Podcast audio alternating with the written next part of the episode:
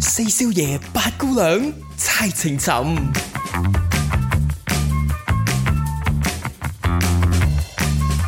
踩情枕，係啦，咁啊猜情尋咧， 咁啊誒上嗰兩集咧就已經阿 Eric 咧就已經喺度啦，咁今集更加繼續喺度啦。其點會實我哋俾想佢長住係啲，學你話齋咁容易放佢走， 係真係點會？因為我哋猜情尋咧都係一種即係。算唔算係一種 mind game 咧？即係一種心理嘅遊戲咧，梗係算猜啦啊情啊尋啊嗰唔啲。係包剪揼啦，不如講你包剪揼你都係㗎，你真係估係人哋出咩㗎嘛？係，咪即係 mind game 嚟噶嘛，係咪？係啊係咯， 係啦。咁我今日咧繼續都係 Eric 喺度嘅，咁啊，同我哋繼續講下一啲心理學上邊嘅誒一啲嘅誒誒，即係解釋啊，嗯一啲心理學上邊我哋成日會講，但係我哋好似有個謎，即係得個淨係得個講字，用個口講出嚟啦，唔知佢係啲乜嘢嚟嘅。唔係咁樣今次咧輕輕啲，冇咁重啦。即係都講一啲譬如情緒啊，講係一啦啲關於人嗰個誒 reaction，即係嗰個反應啊，或者我哋點樣去一定一齊啊，一係啊齊，咁啊，過往咧，其實我哋都講咗好多關於點樣誒誒、呃即係對付處理自己嘅情 緒，但係都冇好好認真地咁講過。咁啊，直到咧最近咧，就我又同一個朋友食飯嘅時候咧。佢失驚無神嘅喎，咁我問佢，即係即係都有一段時間冇見啦，咁樣跟住我就問佢，誒、你點啊？最近屋企人咁樣，跟住佢話，誒、我阿爸情緒病咁，我話吓，我知，我話情緒病喎，我話情緒病喎，唔係有情緒喎，我話點解你會覺得佢有情緒病嘅咁樣？跟住佢話，誒冇啊！佢話佢話佢因為佢係生咗兩個 B 兩個細路仔啦，咁樣咁一個細路仔已經有啲大，都都有兩差唔多兩歲，誒咁上下啦。咁啊，跟住然之後咧，又另跟住有另外一個細嘅，得一歲都未夠嘅，咁跟住咁佢爸爸就嚟誒、就過咗嚟湊佢哋啦。咁就話，唉，有情緒病。佢話咧誒誒，就成日即係要覺得自己一定要湊住嗰兩個細路仔，即係覺得自己係好緊要，同埋對嗰兩個細路仔難聽啲講句啊，對嗰兩個細路仔佢有佔有欲好強。咁啊導致到咧有啲、即係對個細路對個細個細路仔要佢哋要做，即係屋企人要對個細路仔做啲咩都好咧，咁佢就會嗰、個嗰、個。嗰個誒佢佢阿爸咧就好大反，即係公誒公公公公，係啦但係啊就好大係啦反應係啦啦。咁就就就就會覺得有好多情緒啦，譬如我出去啊，就會覺得自己即係會要搞好多嘢啊。好啦，咁但係咧，如果想叫佢唞下咧，佢又唔想。又唔即係又會鬧翻轉頭話我唔想唞，即係你你你唞我唞咁邊個睇住啲孫啊？啲嗰啲咁類似，嗯就有啲情緒啦，即係唔開心啊，誒好好誒 upset 啊，好唔中意啊嗰種情緒。咁我就話呢啲叫 咁我呢就呢啲叫咩啊我 ？Eric，問 下專家係咪叫情緒病啊？四少啊，你你頭先講嗰個公公過嚟睇細路，係佢喺邊度過嚟？係香香港啫，香港啫所以佢要诶，即係離開自己係啦。香港，而係啦，抌低晒所有嘢過嚟，係專係睇咁個啊佢細路。佢就誒已經咩嘅啦，即係據我了解，佢係已經退咗休噶啦，退咗休即係都冇嘢做噶啦，而家但係係都要離開自己個屋企屋企係啦，係啦 right 係啦，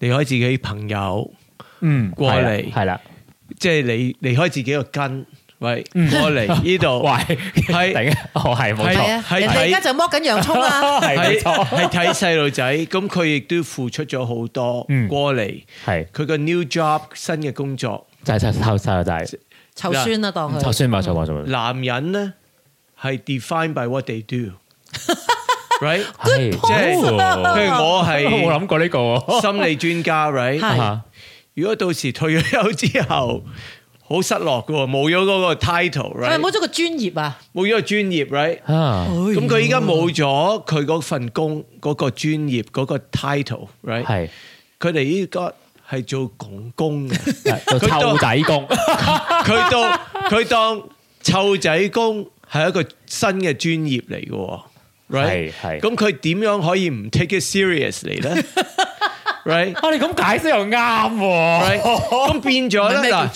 業啊？嗱變咗咧呢個好好得意嘅轉變啊呃 dynamic 啦，係係咯 daughter 同埋個個 father 係個女同埋個爸爸，係啦，因為個女亦都有佢嘅專業嘛。係湊仔啊嘛， 依家多咗一個湊仔，OK，咁兩個 compete 啦，right，OK，、啊哦，咁邊個係個老豆啊？誒、我係公公，我最大啦，即係係中國人屋企，right，應該我係做 boss，做公公，係教你點樣湊仔。個女話：依兩個係我個仔嚟嘅喎，係啦，喂，兩咁究竟邊個做頭啊？個係邊個 Ờ. 做 followers，right？咁變咗佢哋兩個有 dynamics 啊。啊 OK，變咗，you know 個公公可能冇精神病嘅，但係個女話：，誒老豆都 黐線嘅，想做我阿頭教我點樣教仔 ，you know。哇，真係喎！咁你依家仲想可能請個人翻嚟睇仔，即哇係再剝削，再要老豆再 退休，即係嗰個老老豆 E 豆已經過咗嚟啦 CEO 嚟噶嘛？ ，right？咁啊佢佢領會即係接受咗呢個新嘅工作，你係仲要 fire 佢，我我從來冇諗喺呢個即角度係另一個諗過角度諗過，我真係從來冇啊！咁依家仲話你 當然冇仲話佢老豆 黐而線，依家仲話佢老豆黐線，唔係佢話情情緒病 啫。情緒病中國人嚟睇就係黐線㗎唔係啦啦。係，衰啊當然佢我哋冇，唔係佢冇，佢冇話到出口。個心佢只不過啊喺我同我講嗰時講就話，哦，佢好似有啲情緒病嘅咁樣咯。咪可能佢好 Q 係啦，咁啊所以黐線嘅 嗱，咁我原來可以咁解釋啦。咁究竟係咪咁唔算係點樣化解？ 誒呃點樣化解嗰啲就後話啦？點算唔算情緒病先？問翻我最 original，算唔算情緒病？話一個病咧係要好嚴重啊，OK？、嗯譬如我哋話誒情緒化定係情緒病兩件事，係啦，個個人都有情緒嗯，啱， ，OK？All 係 right？如果你話好似誒誒 depression 中文係咩誒誒抑鬱抑鬱係 OK？如果抑鬱病咧，你要連續十四日。你都出，你都要抑鬱，抑鬱到即係你直情即係唔可以沖涼啊，食唔到飯啊嗰啲咁嘅嘢，先至係抑鬱病。如果你有幾日又唔抑抑鬱，鬱，跟住又可以同朋友見面食飯啊，即係做翻你翻工啊，咁唔係抑鬱病喎。即係嗰啲係冇係誒病係會影響到你日常生活，就嗰啲叫做病。嚴重仲影響日常生活。仲要連續性十唔四係日喎，秘書喎。咁啊！誒，講翻啲嗱，呢個少少偏 serious，講翻以前啲新聞咧，就係好多有好嚴重嘅抑鬱啊！我哋之前亦都有好多明，即係有幾個明星我哋識嘅咧，係係係就躁咩躁鬱症嗰啲 咧，佢表面都冇事㗎，但佢突然間就嘣聲就就就 OK 拜拜㗎咯嗱，誒、我哋叫 episode，即係你唔係全年都係咁樣嘅哦，間斷性間斷喎。性啊。哦，OK，同埋如果你食緊藥咧，可以控制住啊嘛係係係， ，right？嗯尤其係你有陣時你唔食藥啊，咁你先至會爆出嚟。啊 OK，咁亦都即係譬如海明威啊嗰啲，即係 Hemingway 啊咁樣，即係最後都自殺啊咁樣，可能都搞唔掂，right？嗯咁我佢出嚟喺即係大家睇到嗰陣時，如如果佢真係唔舒服，佢唔會出嚟啊。OK，哇！你又你講得真係啱你喎睇到佢嗰陣時係係可能佢 well functioning 嗰陣時啫，佢真係 hit 個 episode 嗰陣時，佢唔會出嚟見人啊。哦，OK，哦 Yeah 哦，咁咁我已經解釋咗我我頭先嗰個疑問啦。嗯 Yeah，嗯係啊好多誒藝術家啊、作家啊，然後即係佢佢史上哋都都好多都係係。好多都有，然嗯後但係就係佢出嚟見人嗰陣時，梗係 best behaviour 嗰陣時出嚟見 人。哦佢，OK。 feel good 嗰陣時先因出為嚟， feel good 嗰陣時係，feel bad 佢根本出唔到出出唔到嚟啦。哦 right？ ，OK，我明白啦。同埋 OK 可能係啦， Yeah 即係如果佢有藥物幫佢，或者佢又可以支持到。係 Yeah，啊嗯啊，咁我咁啊，即係而家我哋講嗱翻呃或者有陣時你見到啲誒明星咧做嗯啲好非常嘅嘅嘢係咧，譬如 manic 誒 episode 嗰陣時，係躁嗰陣時粗呢一。齊，可能即係誒除晒衫啊出嚟啊，嗯或者誒誒誒呃做啲即係誒即係我哋覺得反常嘅反，常嘅嘢啊係咁樣，有陣時都見到啊，嗯，呀！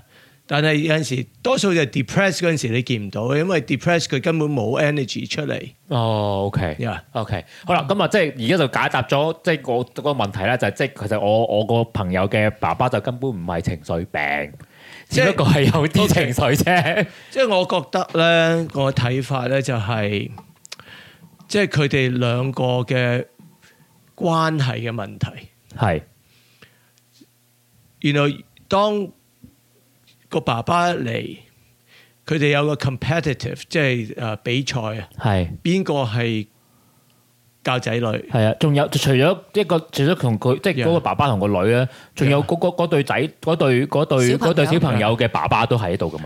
係 嗰個又係一個咁 competition 啊嘛咁咁，究 竟三個人之中係啦嗰個 role 我邊個睇啊 clarification，係啦，佢哋有冇講過你個你做乜嘢 responsibility 係啊咩嘢？你做 responsibility，你做 responsibility。仔女亦都見到你哋三個喺度 compete 緊咧，佢哋可以 splitting，即係 manipulate 你哋啦，係啊係啊就係係嗰啊啲 emotional blackmail 啦。à. Oh my god！ OK，叫爸爸買玩具唔買，買就揾阿啊公公係啦係公公公話：，誒，我我做公公。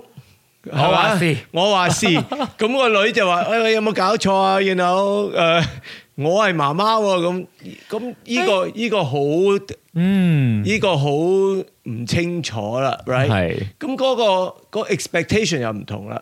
可能個女叫個公公嚟咧，係好似做 part time 保姆咁樣，right？係但係你唔可以 expect 嗰個公公係做 part time 保姆啊係。 ，right？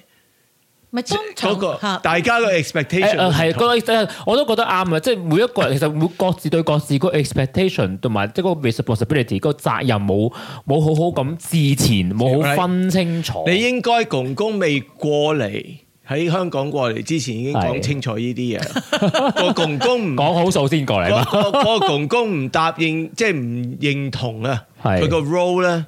應該公公唔好過嚟，係 right？但係叫咗公公過嚟，公公有自己嘅 expectation。係 that doesn't match 唔符合係咯個女或者個老公嘅 expectation。原來呢件事就即係嗯變咗好誒尷尬咯。係啊好如果咧將你搬落 complicated 一個份工，你就係講清楚，就係話咧係，咯共工得唔到一個好 clear 嘅 job description，description Yeah，係啦冇錯係啦然之後咧又冇 interview 過，就取錄咗。係 啦，而家做緊嘢啦，已經做咗好耐係啦，啦先至先至覺得原來都唔啱 Yeah 做嘅咁樣。因為你你你，如果你去見工，你都唔知係做 E CEO 定係做秘書嘅話，係呢件事到時你請咗你之後，你 都好麻煩嘅喎。不過咧，撇開話呢一個家庭咁講嗯啦，譬如好一般嘅大部分人都都認為一樣係真嘅，grandparents 咧係 never say no，所以咧其實做一個即係佢哋嘅父母啊，係應該明白到咧。通常你哋長輩咧都係多多少少係 spoil 你啲 kids 嘅，一啊肯定定嘅係係嘅，啦。肯定係嘅。好啦，咁基於咁嘅因素，其實係咪好似嗱 Eric 就講得比較即係好似 corporate 工咁啦，要講定先啦。但係基於咁嘅因素，係咪應該好多時你同佢講，喂，你喺呢一個範疇裡面咧，等我嚟搞掂。即係譬如話嗰啲 say yes or no 嗰啲啊，咁啲範疇就我搞掂。你記唔記得我哋另外一對 couple 個 friend 都係咁話啦？佢個細路仔嗱，即係又講阿 Eric 聽好笑，佢個細路仔就打爸爸，咁爸爸係咪拍一拍佢隻手啫？唔准打。完之後咧，嗰、個婆婆隻手就打落爸爸度，即係話你唔好打我個孫。即嗯係呢個係一個好 funny 嘅一個趣劇，但係亦都隱藏咗一啲就係話，你睇下爸爸想教自己嘅細路仔，反而俾個個個長誒長輩輩教翻佢，唔係咁樣教佢。但係個細路仔睇完會點咧？我聽邊個講啊？係啊學你話齋好係咪 confused 啊？啊細路仔好迷分離啊㗎！即係我哋聽就好 funny，但係其實真係陳壓式啦，係咪？係啊呢啲就誒，即係幼兒教育就等阿白姑娘誒先再開班啊啊嚇。 咁今日我哋講情緒病嘅，即係情緒啊，冇講情係係緒，講情緒。因為我哋呢呢種即係頭先我朋友講問話，佢爸爸情緒肯定唔係情緒，唔係情緒病啦，只不過係情緒化。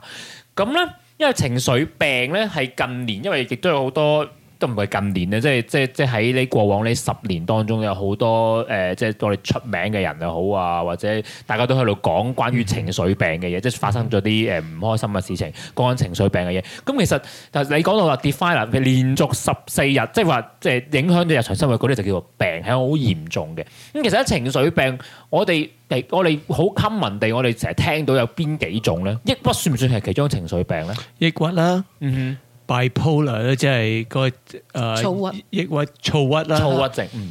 誒，我哋有 schizophrenia 啦，即係精神分裂啦，哦，原精神係屬於誒情緒病，唔係屬於精神病。誒呃叫 emotional illness 都係誒，即係即係精神病咁樣啦。OK， OK 即係誒，因為佢都會影響到情緒啊嘛。哦我哋有啲係誒叫做 bipolar with 誒 psychotic disorder，即係除咗誒抑鬱同埋躁鬱之外咧，都會有啲幻覺啊咁樣。Yeah 哦 OK，咁啊，另外有 eating disorder 啦，都係一種即係情緒會令到你即係誒，即係飲食方面。係咪厭食症啊厭食症啊厭食症咁係樣啊咁有唔同嘅情緒誒，同埋 substance abuse 啦，即係譬如用用誒情緒都會令到你即係誒過度用誒酒啊，或者誒誒藥物啊譬咁如啊，酗酒啊嗰啲係係係咁又唔即係有有好多種唔同啦，誒嘅情緒誒情緒病啦係，OK，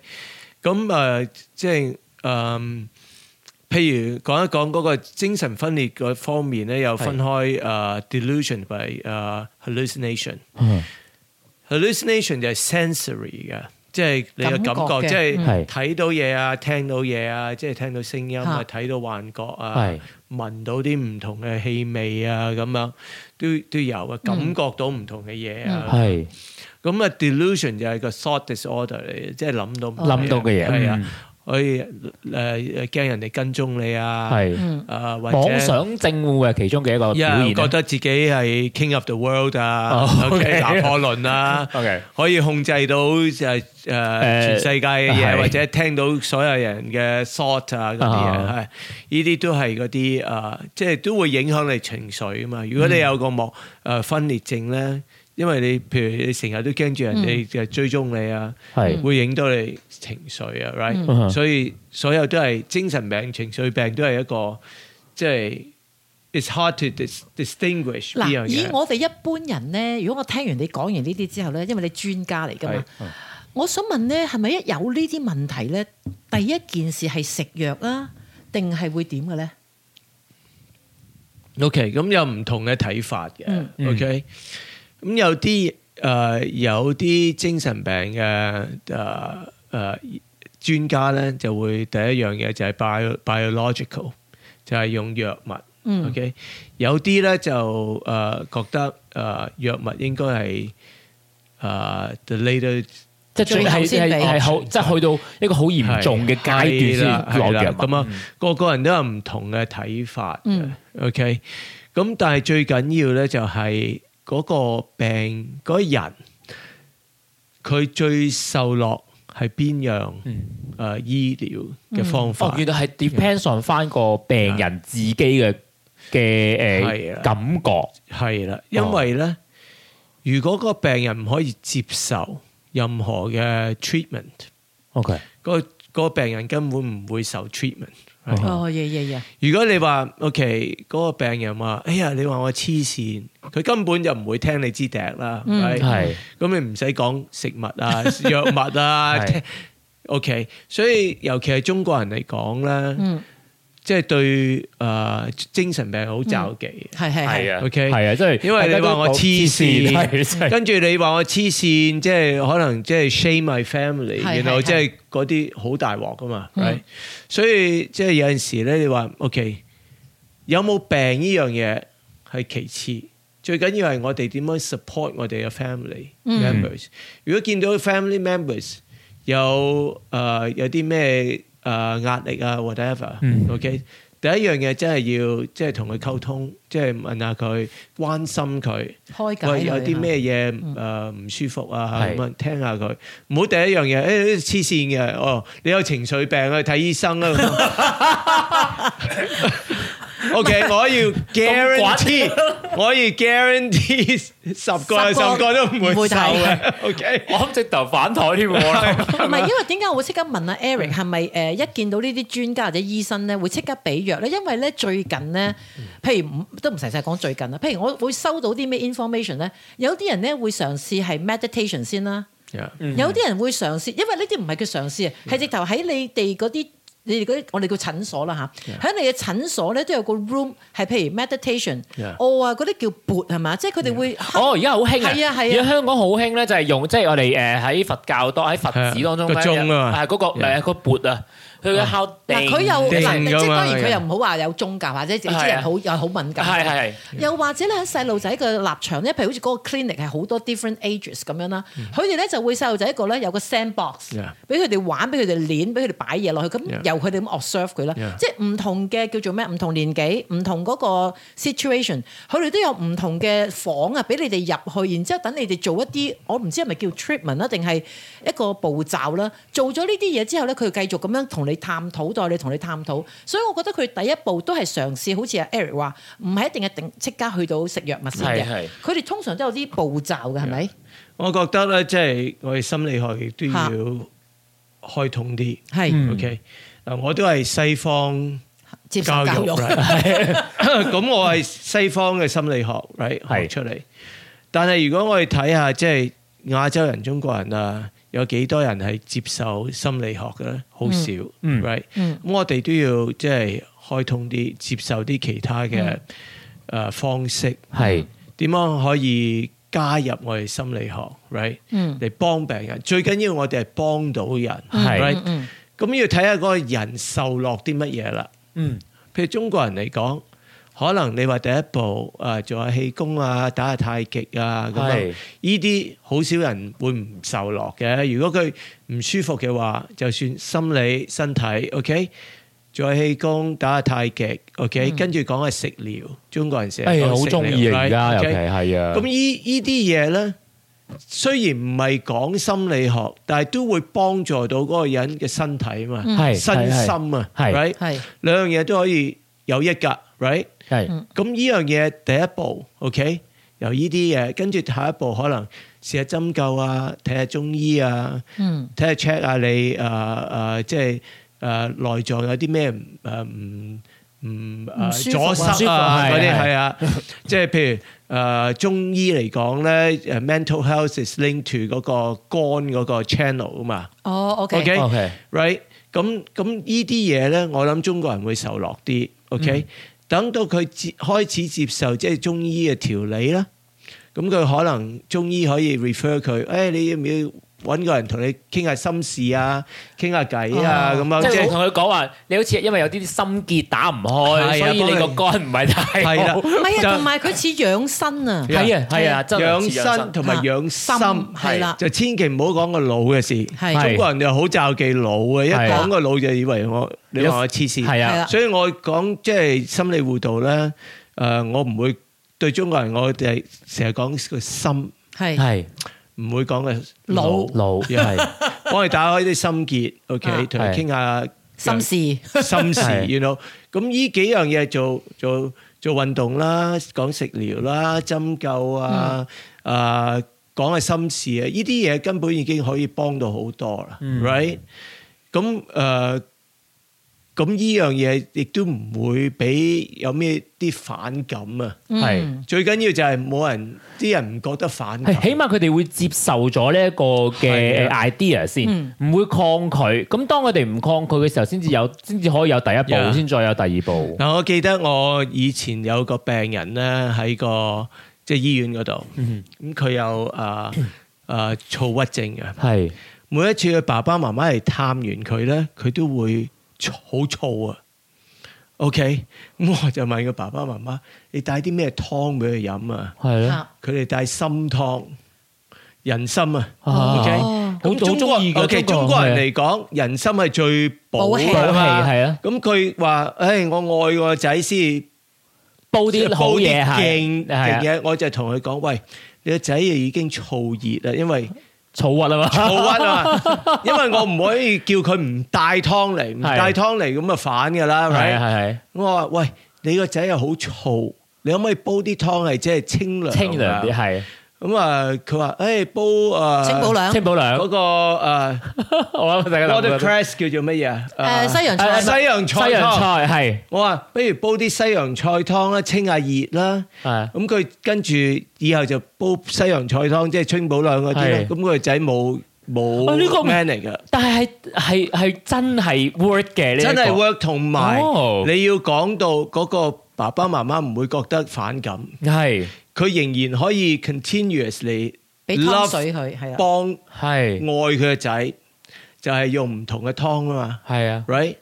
變咗你 replace 一個湯 with another 湯，我又唔使 deal with 佢個仔 manic，right？係 呀咁啊，所以所以有陣時你要即係完全改變你嗰個講心理學係點樣講法。嗯，我唔可以講，哎呀你個仔，呃因為你個湯令到佢 好燥鬱，跟住父母就會話嚇咁即係有人唔帶頭 你即係話我 guilty 啫，咁啊大鑊啦，right？所以你要即係要要揾翻嗰個即係佢可以接受到嘅誒言語啊、睇法啊，嚟幫助人，呢樣嘢就係可以幫到人。係心理學都要 adapt 翻啲誒 Yeah 文化唔同嘅係 culture，一定要唔同係 adapt 個文化。嗯係咁啊誒嗱，我頭先講到誒情緒病當中咧就有幾種啦，即係誒數過嘅有誒躁鬱啦、抑鬱啦、 Yeah 誒精神分裂啦、誒妄想症唔算，啊妄想症係其中一個表現啫。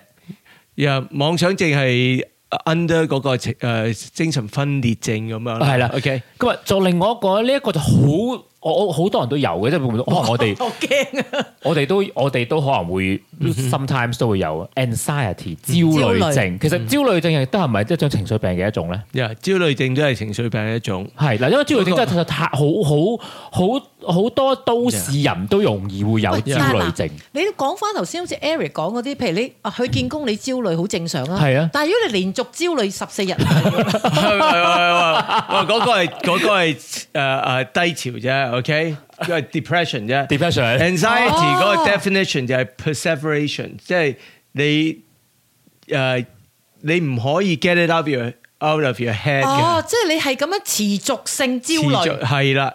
OK，如果你話內中焦慮係一 樣嘢，咁唔係焦慮症。 OK OK，咁我啲只不過係其中嘅一種 feeling 嘅，一種一種感覺，一種情緒啫，而係啦唔係一種病。唔係可唔可以咁樣形容啊？即係話咧，佢根本面對任何一件事或者任任何一個人，佢都會焦慮。嗱，如果你譬如好似我譬如話，我舉例，我去見工，我係焦慮嘅意思，譬如我好驚冇咗呢份工，因為我驚見唔成啊，驚驚呢樣驚嗰樣，咁都係一個焦慮係。但係我只不過對嗰件事啫，我唔係對全部。因為你嗰件事完咗之後，你嗰個 Yeah 焦慮症就會有啦嘛， Yeah 係咪啊？如果嗰日，譬如嗰個人，唔好話連續幾日啦，譬如哇飲碗湯又焦慮，開個電腦又焦慮，開個電視機又焦慮， Yeah 咁啊真係有問題啦。係咁咪又係咁就有問題啦係唔同一件事。係啦，OK 啊。又係睇見工焦慮呢個係好 natural 正常 reaction。 O K，你解你可以可以我啊，或者用另外一個 term 啦，定我好聽啲嘅 term 啦，叫緊張啫嘛。因為緊張係啊，緊嗰個即係譬如話，就算我以前做 MC 上台，我都會緊張，但係我唔會話自己係焦慮， OK，咁樣搞唔掂啊，大哥。啊咁啊，誒誒講誒咁啊，講翻呢誒，譬如三種好誒，即係好即係大家成日聽到嘅，譬如抑鬱、 Yeah 躁鬱同埋焦慮咧，點樣 def 即係點樣去 define 呢三種唔同嘅情緒病咧？因為個個 symptoms 啊 OK， ，OK，即係係嗰個咁你低低情緒低落啦，OK， ，so so so sorry 我 sorry，唔激動。 唔緊要，咩手太滑，唔使咁 anxious 啊。焦慮，傾偈啫，傾偈啫。咁咁你誒嗱 depression 咧，你係一個 mood disorder，即係個情緒方面啦，OK，你要好低落啦。咁低落咧，即係有陣時你真係覺得，哎呀，好黑暗啊，冇誒冇希望啊，誒多數冇希望呢件事，即係你覺得直情出唔到嚟啊。 嗯， OK，即所以有好多人咧，即係哎呀，即係想自誒、誒自己傷害自己，嗯因為佢冇見唔到出頭，即即係係個出誒個出出路嗯啊！但係有陣時咧，啲人唔會唔會傷害自己，就係、直情冇冇 energy 啊，去傷害自己。哇好嚴哇哇，重喎嗰個好似更加 地呀所以所以有陣時話，哎呀，唔好以為即係佢唔會傷害自己就好啲，直情佢冇 energy 去傷害自己。係嗰啲特其實其實都係傷害緊自己， Yeah 因為你冇 energy 任何，譬如你食唔安瞓唔落， Yeah à, 其實係一樣都係傷害緊自己嘅。係啊，係咯係啊，係啊。咁啊，誒，呢樣嘢就係情緒低落嗯啦。係咁如果躁鬱咧，嗯就係佢 go through 個 cycle 啦。有陣時情緒低落，有陣時情就好緒高漲。高漲。OK，當你情緒高漲嗰陣時，可以幾日唔瞓覺、唔食嘢，都有好多哇 energy。You know，咁有陣時咧，譬如嗰啲作家咧，可以即係誒作曲啊，即係或者寫書咧，可以幾晚唔瞓覺係咁係寫咁就係哇，就係就係就係因為高漲嗰陣時，佢可以做呢啲嘢啦，變咗好 productive 啦。係咯 OK，即係你你有陣時係個 framing 啫嘛。你話嗰個人哇好 productive 啊嗯係咁啊，咁啊其實即係普通人唔可以幾晚唔瞓覺係啊。係啊，真係㗎。誒佢又好 creative 啊咁啊，我幾晚唔瞓覺已經個腦都唔喐啦。係啊 right？我一晚唔瞓覺唔搞唔掂係啊，啦。又唔瞓覺，唔 夠瞓都死係啦。啊，真係而家真係唔夠瞓都唔得啊，真係搞唔掂我。係啊係，所以以所以誒、呃即係咁又又高又低咁樣，係啦係 cycle。但係佢有陣時唔係成日都係咁嘅，佢 go through episode 之後可能又又正常翻，跟住又可能又又嚟過咁樣。係啊 Yeah. 嚇，咁啊跟住到誒焦慮症，啊，焦慮症咧就係一個嗰、個誒、呃呃令到你嗰個 perseverance，即係成日都會喺度啊，個焦慮，yeah，就唔係誒，即係成日驚呢樣嘢會發生。嗯 OK，就係成日都會驚，OK，成日都會害怕，OK，直情 overtake your life，you know 嗰、個嗰、個焦慮嗰方面，OK，但誒我想誒問下焦慮症，因為我身邊都有唔少嘅朋友都有焦慮，即係佢哋所講，即係我唔知係真定假啦，即係焦慮。但係焦慮症係咪會佢你話因為因為始終係一個係一個病啦，咁佢會即係持續一個誒好、比較長嘅時間啦。咁佢哋焦慮嘅嗰樣嘢係咪都係恒定係一樣東西咧？譬如話，呢識我我會焦慮，我啲錢唔見咗，咁我咪不停又即。即係嗰、個嗰、個 moment 就係我就不停咁喺度 twenty four seven 不停咁焦慮緊，我啲錢會唔見咗嗰樣嘢咧？定還是佢係每一樣嘢好多個 object 咁，我都要焦慮咧？誒、呃可以 either way，you know，、哦因為 OK，你、啊你焦慮一樣嘢都可以帶到嚟其他嘢啊嘛。哦誒，你如果你焦慮你錢，可能驚住哎呀俾人誒踢出街啊，you know 俾唔哦到租啊，homeless 啊，連帶關係嘅可能冇飯食啊啊，養唔到仔女啊啊。啊 OK，老婆會離開你啊，right，所以會帶到好其他好多唔同嘅嘢。係 you know，但係即係要講翻，即係焦慮同埋焦慮症係兩件事。一個症咧，OK，一個病咧，係係會影響到你平日生活啊。係呢個真係不停咁去 emphasize，乜得大家亂講嘢啫係啦，係啦，焦慮到你直情即係翻唔到工啊，做唔到係爸爸媽媽啊，然後做唔到你需要做嘅嘢啊，或者影響你嗰、個、呃 social interaction 啊，即係同人嘅相處啊，relationship 啊，所以一定要即係影響到你 severely 呃好嚴重咁影響到你日日日常生活，先至可以講係一個症。嗯 right，誒最近咧題外話咧，我有個人咧，佢話咧佢而家好驚一種，我唔知咩症啊。總之佢話而家好驚咧，就係話譬如人多，譬如咧佢話有一次最明顯就係咩咧？ 哦，social anxiety 嗱，譬如佢咁樣去坐飛機，咁、嗯本來咧佢入先啊啦嘛，係咪？咁咪係坐咗度，佢冇嘢嘅喎，越嚟越多人上機噶嘛，係佢開始就手騰腳震啦，係 constantly 一直都係咁樣，跟住咪成程機都係咁咯。但係佢係突然間先有定還是唔係，佢不嬲都知知地，但係佢諗住試，即係有時人都想，我唔好成日俾佢困住，我要試下行出呢度嘛。咁佢、就話真係好明顯喎，佢話佢自己我唔知啊。咁佢就話人少嗰時真係冇事嘅喎，到啲人上下機又多過，上下機又多過，佢開始嚟啦。 OK？咁咁你呢種算唔算係 social anxiety 嘅一種症狀咧？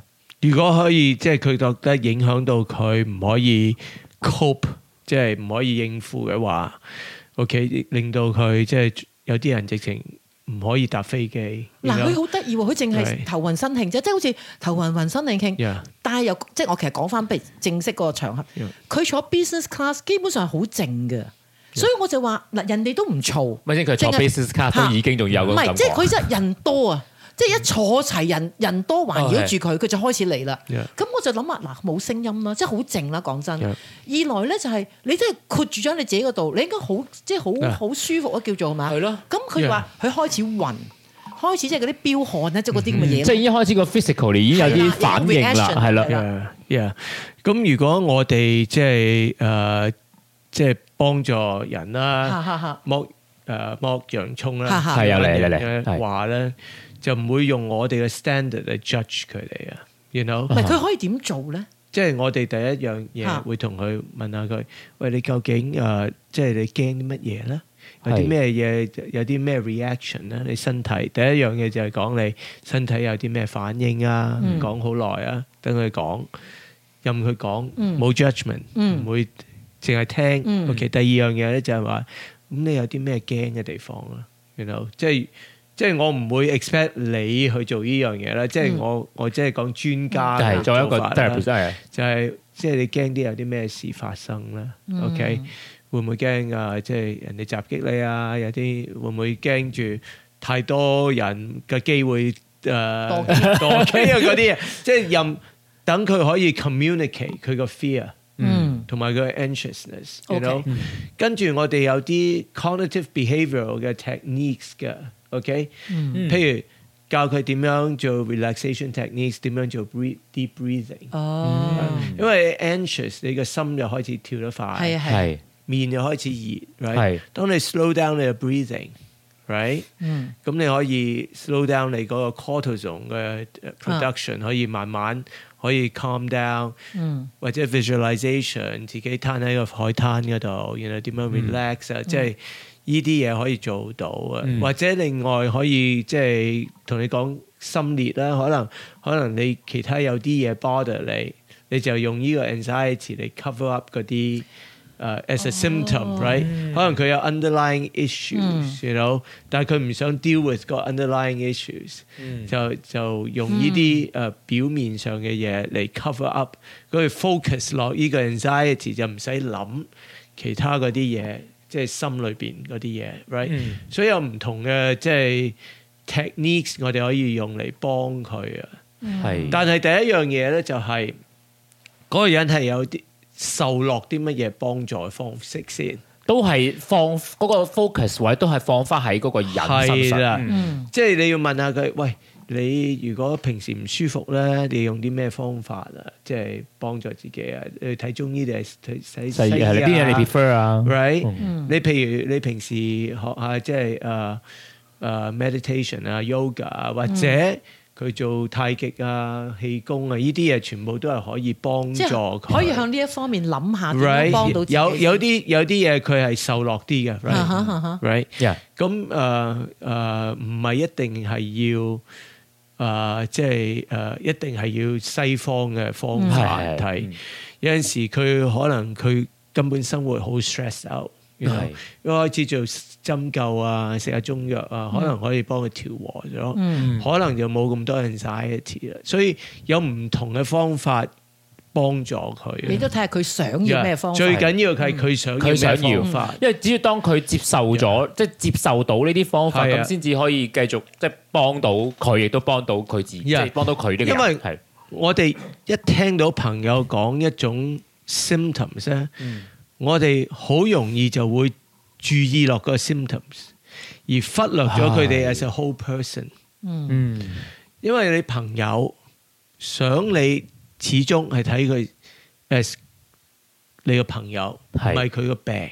嗯 Yeah，我好耐以前咧，即係已經開始即係誒誒，我個病人入嚟見我啦。嗯我唔會 focus 落佢嘅 diagnosis 嗰度。如果係精神分裂，我唔會問佢：喂，你有啲咩幻覺？有咩？ 呢度我認我會問佢：喂，誒、呃你有啲咩誒 passion in life？You know，、嗯哼你有啲咩 interest？、嗯你有咩嘢可以 get you through the day？即係當你有有好難為嘅地，即係時間，你點樣可以誒誒 cope 啊？咁係嗯樣，yeah 呢啲嘢 is more important，係更加重要去 focus on 個 symptoms 嗰個，嗯嗯然後係 treat them as a whole person。係 right？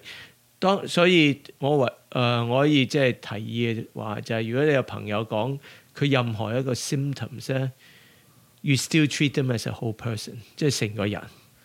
就唔好淨係睇住，哎呀，阿阿陳啊，又精神 精神低落啊咁樣嘅咯。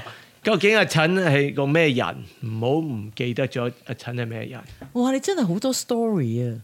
即係嗱，你每一個唔好話誒，即係唔係唔係講人哋啲咩？即係你每一個 patient 佢背後都有個 story 啊！我覺得係啊，如果我有個 patient 有 cancer 嘅。嚇，我我會即係睇佢係一個陳先生，唔係哎呀你係一個 cancer，right？係即係你唔係一你唔係一個 Yeah cancer 病人，你係一個陳先生。陳先生係，陳先生有佢自己仲愛嘅啊嘢，有家庭係，right？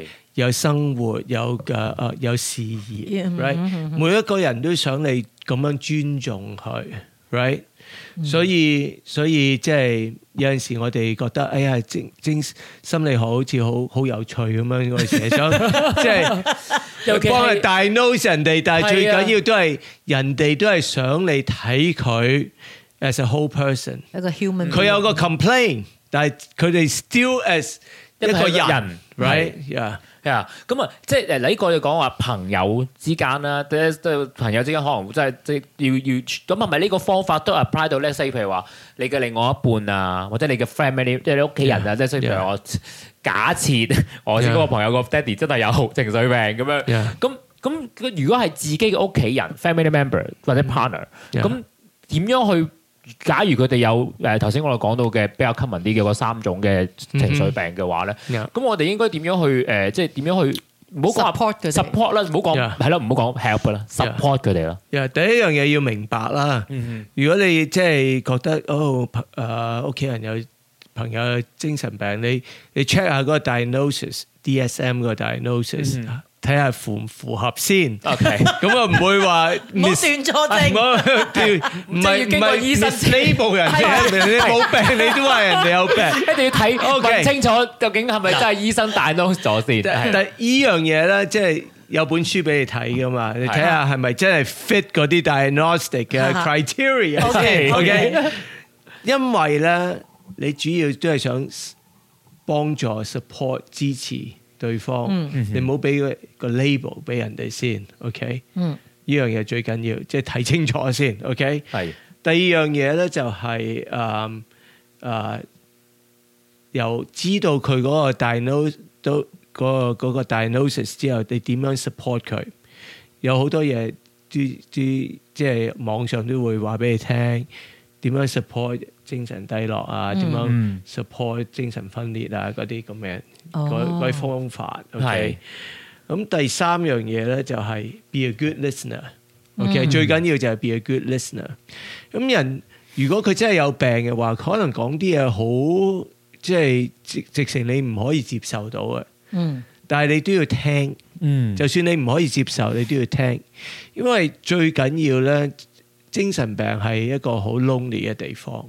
係如果我有幻覺啊咩嘢啊，係根本普通人唔係會得明得得白佢。先知，得佢先至有。如果我嘅愛即係屋企人都唔想明白我嘅即係誒嘅嗰個 situation 係點樣處境嗯處境會突然間覺覺得越嚟越單孤，right？係咁最後原來真係，如果你唔聽我講嘅嘢，咁我就唔會再同你講啦。如果你笑我，有有陣時話：，誒唔好咁諗啦，you know，誒誒誒諗諗正面啲，冇人跟蹤你嘅，you know 嗰啲。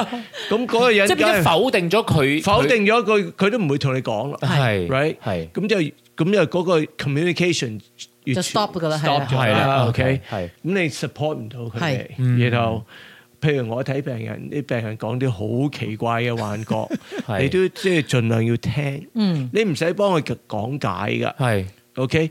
佢講嘅原因就係想唔想太過 lonely，唔嗯想太過 isolated。係啦，最緊要就係最差嘅就係啲人以為，唉，they're in this world alone，呢樣嘢係 Yeah 最 worst 嘅。即係我覺得唔單止話係誒情緒病嘅患者啊咧，甚至乎係我哋自己就我我哋自己冇情緒病咁咯，我哋都希望人哋去了解或者理解我哋㗎。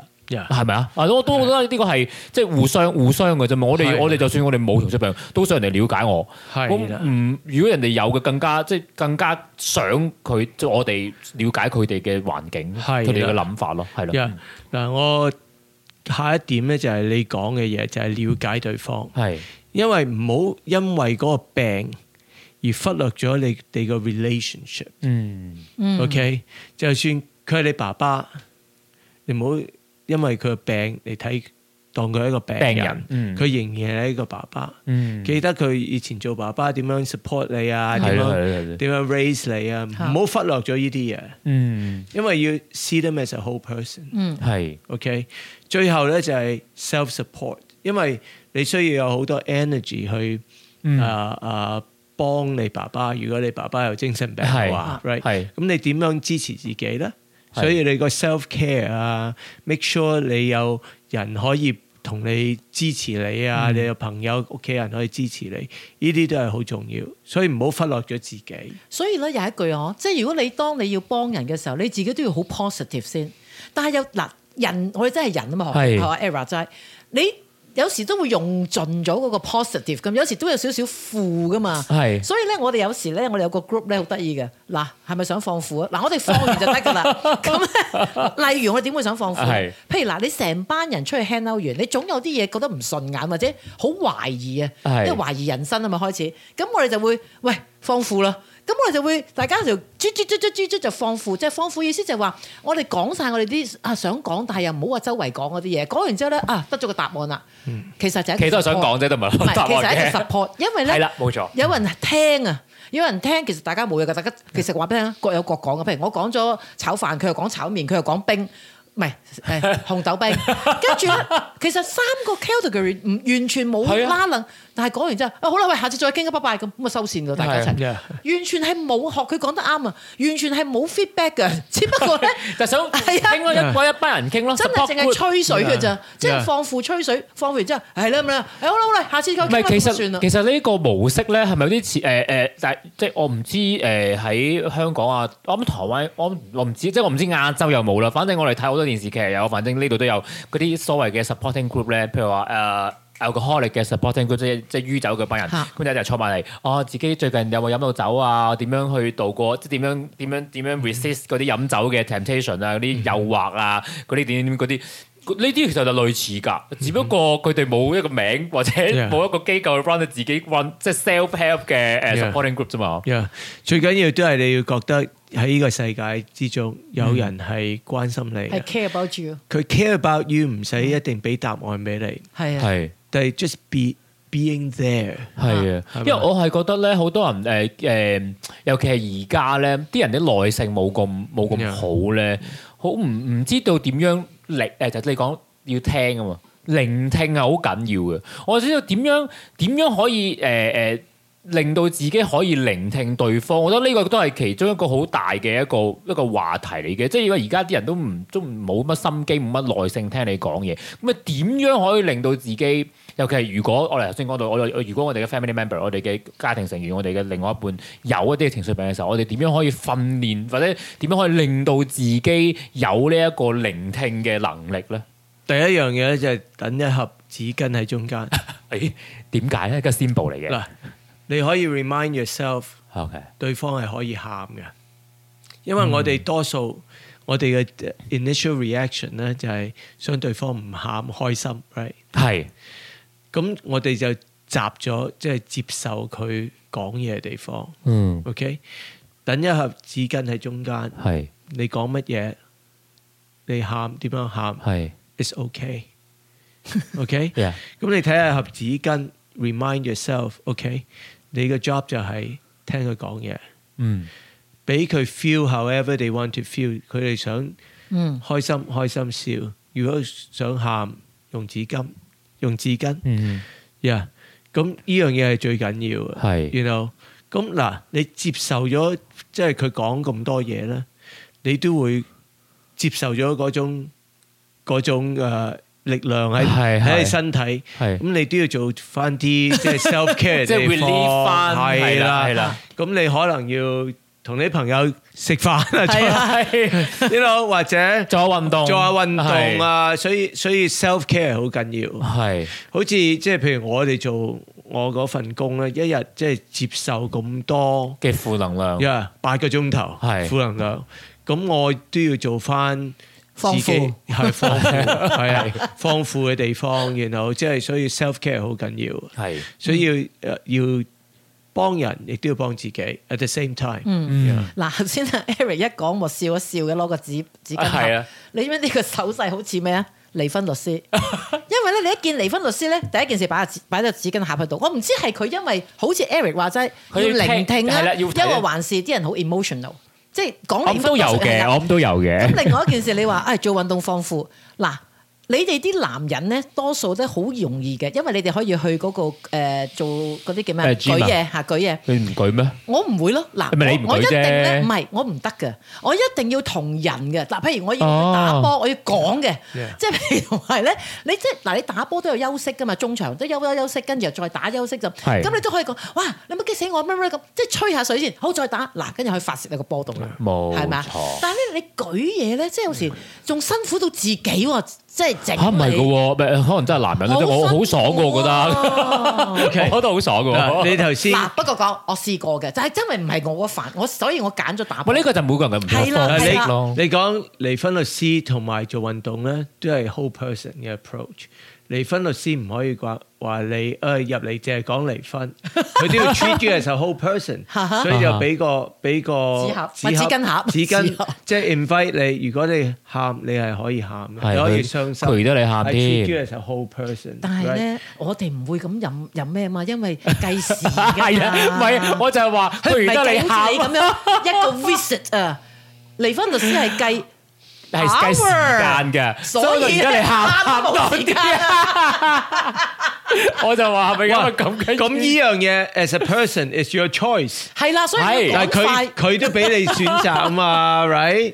有啲中意喊嘅都可以喊噶。用用錢嚟買喊啊，冇啦。咁啊，嗱，但係嗯嗱，講第返二樣嘢就係嗰個做運動嗰方面，as a whole person，你中意舉重或者中意打波嗯嚇係你嘅選擇，係啦係最緊要係你自己人邊一樣嘢生，最緊要有選擇啊嘛。係啦係人生得到有人選擇同埋咧，我成日都話誒、try 咗先講唔好，唔好成日未 try 就話唔好，即係譬如好似我成日話，係譬如我冇話唔好，係唔啱我啫。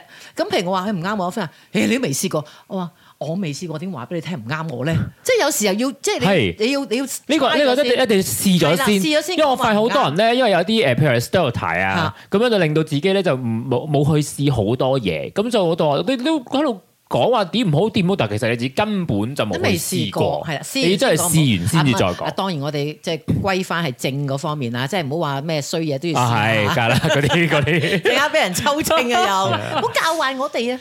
咁有陣時你個人性，有啲人係外向，有啲人嗯係內向，嗯咁中意嘅 coping method 都唔同啊嘛， Yeah right？有啲人中意即係自己跑步啊，呢種內向嗰啲人，right？係啊係啊有啲外向嗰啲係啊人中意即係 social 嗰啲係 situation，right？係啊，so whatever works for you，you know， Yeah，我都係咁話。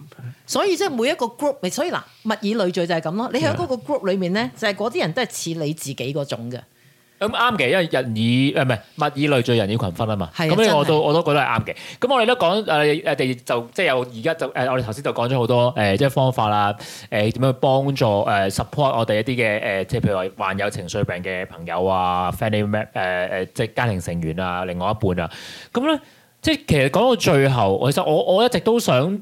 即係我即係好，同埋即係成日同 Eric 傾偈咧，都好強調就係自己要有 self awareness 啊，即係要自己知自己嘅 mental health 嘅嗰個 status 啊，即係自己嗰個心嗰、個心理健康狀況嘅點要自己知。咁、其實誒、呃情喺情緒病嘅呢個角度方面咧，係有冇即係除咗嗰啲症狀之外咧？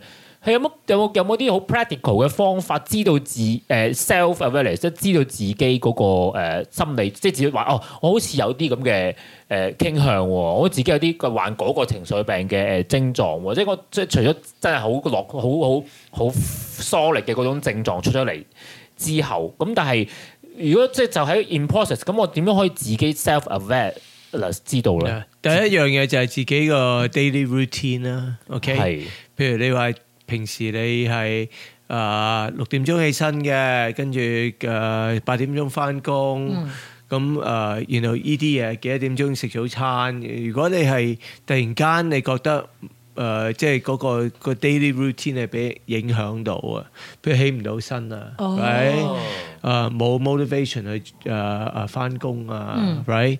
誒冇 motivation ờ, 同你誒配偶誒溝通啊，誒冇胃口啊，即係所有啲嘢，即係令到即係影響到你平時想做嘅嘢或者個誒 daily routine。yeah 呃咁但係呢種呢種呢種嘅狀態咧，係需要持續幾耐先至 自，因為你我又喂嗯大哥我又嗯四日都唔使翻工㗎啦， 又係如果你即係幾日咁你咁你跟住可以翻翻上轉頭嘅，即 OK 係即係 get back on 係 track 嘅，咁就即係 OK 啦。咁係你都要睇下，喂嗰幾日之中，我即係之前之後之前有啲咩誒誒 ex experience 令到我咁啊，right？即係你都要即係反省下，誒、即係有啲咩壓力啊，有啲咩嘢係令到，因為呢啲都係 self care 啊嘛。係冇錯 Right？冇錯，即係如果就係話，哎呀，乜嘢我都要 overcome 嘅。嗯，咁你唔可以接受，即係有啲咩嘢挫折啊，有啲咩影響啊或者搞唔掂啊，係啊，所以 self awareness 係好緊要咯。嗯 you know，即係我哋每一日都要睇下，哎呀，我氣缸有幾滿啊，使唔使噴翻啲落去係啊？啊，同埋要睇下有啲咩嘢我哋做係可以誒得益我哋身體啊、誒身心啊，係各各方面，you know。嗯所以有陣時即係你要你都要寫一個 list，當你冇事嗰陣時寫一個 list，、嗯有啲咩嘢對你身體係有益嘅嗯， ，OK？有啲嘢有啲心靈有益嘅，係係嘛？咁你到時有啲咩唔舒服，你都可以話 check off，誒、我今日做啲乜嘢嘢，OK？可以令到我誒、呃、調節下嘅，然後、所以呢啲嘢係即係每一日你都要即係睇下身體心靈，然後需要啲乜嘢，yeah。嗯，啊好似我就成日都話咧金句啊， Yeah. 即係譬如咧，我有陣時咧，如果我自己有一排好 upset 一啲嘢，然之後咧，誒諗通咗咯喎，我就會有啲金句寫低噶咯喎。咁咪好咯，嚇！即係譬如你會自己當然人有情緒低落嘅時候噶嘛，但係當然學㗎 Eric 話齋，唔好俾佢持續。 Yeah. 咁你持唔俾佢持續當中，你都要揾啲解決方法嘅。 Yeah. 咁解決完之後，如果你 click 到即係話，咦我衝破咗啦，咁我通常咧就會有啲金句寫翻低，然之後咧萬一啊， 萬一舊病復發咧，就睇返睇返金句，yeah. 係啦係係啦啊。，所以咧，其實咧，我哋誒三集落嚟咧，我哋到最後即係誒誒，即係都會覺得誒嗰個自我反省呢個過程係好緊要嘅。即係我覺得每一即係我哋我哋三個 topic 咁多咁大嘅，都係講緊最後都要諗，即係要有一個自我反省嘅過程。咁但係咧，即係我成日都覺得人唔係個個都識得自我反省嘅。有冇一 即係點樣強迫？有冇得辦法可以令到自己有？即係我哋呢啲有知道要反省啦。咁有啲人真係，我我譬如話啲朋友咁樣，有啲去到即係當然你以前都講過話，人啊 hit 到 rock bottom 嘅時候，即係即係衰到貼地嘅時候，就會自己諗啦。咁但係如果我哋有啲朋友已經衰到我我哋覺得佢貼咗地啦，咁但係我哋如果要佢哋。要有要有自己嘅自我反省咧，咁樣幫唔幫得嘅咧？我哋會唔會咁樣 support 佢咧？定還是等佢真係 hit 到佢自己覺得去到貼地啦，先至等佢自己再反彈咧？你做朋友嗰方面或者屋企人，或者屋企人係啦，係啦只可以 be there for them，OK？、 ，OK，嗯，即係你你嗰、個即係可以做到嘅嘢，就係、be a good listener，OK？、嗯係聽佢哋講嘢，right？啊冇 judgment，OK？ ，OK，唔好 judge 佢哋。咁呢樣嘢你已經做到，俾個空間俾佢嗯， ，OK？已經係做咗你做朋友嘅責任。係嗯佢對自己個身心係佢對自己嘅責任。嗯有陣時佢哋未 ready，OK？、嗯呢樣嘢對對朋友嚟講、屋企人嚟講係最最辛苦嘅，嗯因為你要 suffer with them，right？、嗯你你都會有痛楚，right？、嗯見到佢，咁有陣時即係就要睇下有啲咩 support system for yourself。係可以繼續可以做佢嘅 support system，嗯啊即係譬如我哋即係誒睇即係吸毒啊 Mm-hmm 嗯嗰啲誒啲人，你見到佢真係 killing themselves，OK，、嗯嗯 OK？但係 when 當佢未預備到真係改變嘅時候，嗯你真係要 with them，you know，嗯係咁、你只可以即係誒即係做到你所做到嘅嘢，但係你真係改變唔到佢，如果佢係未 ready 嘅事係，OK，嗯，嗱，專家就咁樣講啦。你頭先問完呢個問題咧，我用我哋用我哋所謂一般人或者你可以叫婦孺之見又好，一般即係經歷咗咁多人，我哋就會講一句咧，就係話係佢人生嘅課程啊。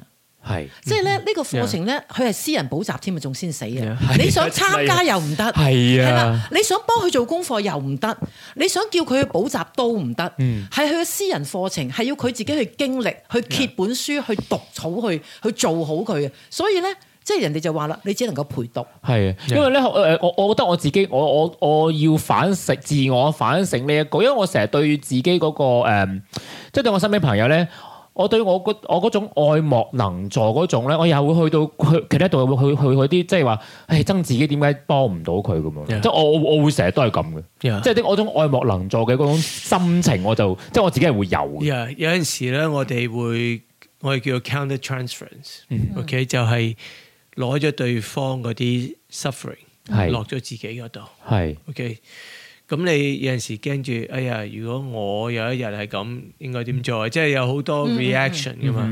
所以我哋亦都要即係睇下自己有啲咩 issue。係你到我哋 control 唔到我個朋友，嗯控制唔到佢朋友嗰啲 behaviour，對我嚟講係咩意思咧？嗯你到所以所以呢啲嘢係即係亦都係自我反省嘅地方。係 you know？嗯嗯 Yeah 嗱，咁啊不不知不覺，我係哋啊有三集同阿 Eric 咁寶貴嘅課程啦。係啊，真係有一句問阿 Eric 先，有冇啲咩要補充？唔好俾我哋， 唔好俾我哋流失咗呢個寶貴嘅意見啊！即係嗱，譬如你聽我哋傾偈啊，你睇我哋啲誒，即係你聽眾啊睇唔到啦而家。譬如你成個呢個咁多集之後，你覺得有啲乜嘢？咦，提一提醒大家先，係啦，袋翻啲落 當落我哋個袋度唔先。係一輪到我哋問翻佢要阿 Eric 自我反省嘅，唔係喎，我咧而家咧已經寫低個金句啦，hope for the best and then prepare for the For the worst worst。 Yeah，第二樣嘢就係照顧自己先。如果搞你掂唔自己先如果你你唔識得照顧自己，你點樣照顧其他人咧？係啊，結結顧結結啊，唔係啊，唔係近日唔係咁嘅意思 啊，唔顧唔顧其 他，即係你都講得 啱，即係如果你自己搞唔掂，你都唔好唔好諗人哋啦。又另外一次咧，我就睇咗句説話咧，就即係用國語講就好聽啲，廣東話嘅意思即係話咧自己。不過你講國語啦係啦，我啱想講， 自己學不好，別人幫不了。啊，即係你自己都學唔好咧，別人都幫唔到你嘅 Yeah. 即係所以你搞掂自己咧，人哋就即嗱，亦都咁講。如果我見到你都好想幫自己咧，我幫你一把唔緊要。我見你都好似唔想幫自己，不如我都唔好幫住。學阿 Eric 話齋，可能你真係啊係未 be- be ready 啊 there 啦，係啦，即係可能 OK 你真係未 ready 啊。有陣講真時你自己嘅氣缸都係 empty 嘅，但係你想幫其他人又唔使睇自己 empty 嘅氣缸。係啦，即係自己未搞掂啊，正所謂。係啦，嗯但係你想去搞其他人，係因為 你唔想搞其他我知唔係不自量力。幫 幫其他人，你係使唔使面對自己嘅 emptiness？嗯， right？所以誒、呃即係最緊要就係知己知彼，係啊係知己咗知先，知己嘅先。係係啦，即係非常之好，係，但知己知彼啊！呢個今今日金句即係時間又過得好快啦。係啊， 又到節目嘅尾係啊，聲我覺得啦。大家好唔係誒，除咗我哋誒，我覺得除咗我哋兩個之外咧，我哋兩個都賺賺到啦。你知啊哇你而家先講呢幾貴句啊？黐線幾貴啊！一一識個 d 我賺哎得 e section，我哋有三至到 而我家。肯定賺得多過 你。我哋從小便相識哦，唔係你你你勁啲，你 勁啲。好啦，咁啊，今日咧誒講咗好多情緒病啊嘅誒嘅嗰啲嗰啲東西，同埋點樣幫助啦，點樣 self help 啦。咁希望呢一集又繼續咁幫到大家。但係對覺得呢一集嘅內容咧，亦都可以幫到你啲朋友嘅就。就可以 share 出去俾你啲朋友聽，因為畢竟真係一啲好專業、好專業、好 practical 嘅一啲嘅誒心理學上面嘅一啲嘅做法啦、意見啦、terms 啦等等嘅。我就比較貪心啲，我覺得咧真係好想聽下聽眾有啲咩意見，或者有係啲啦乜嘢資訊啦，可以 share 啦，可以係啦 inbox 我哋 啦。係啊，咁啊，尤其係即係大家如果覺得有啲咩想再進一步深入啲了解，或者其他嘅 topic 心理學上面嘅 topic 想要誒、呃即係話希望我哋下次再請 Eric 嚟嘅時候有啲再解答嘅話咧，咁你都可以即係話俾我哋聽嘅。咁我哋所有嘅聯繫方式都喺晒嗰個節目資訊欄，大家都可以咧去聯繫我哋咁啊咩咩 IG 啊嗰啲啊，自己啊你邊個方面邊個邊邊個做啦咁我哋始終都要 thank you Eric。嚇。係，多謝誒晒，多謝晒。咁好啦，咁啊，下次再傾啦，我哋。 OK，好 OK，啊 thank you。拜拜拜拜。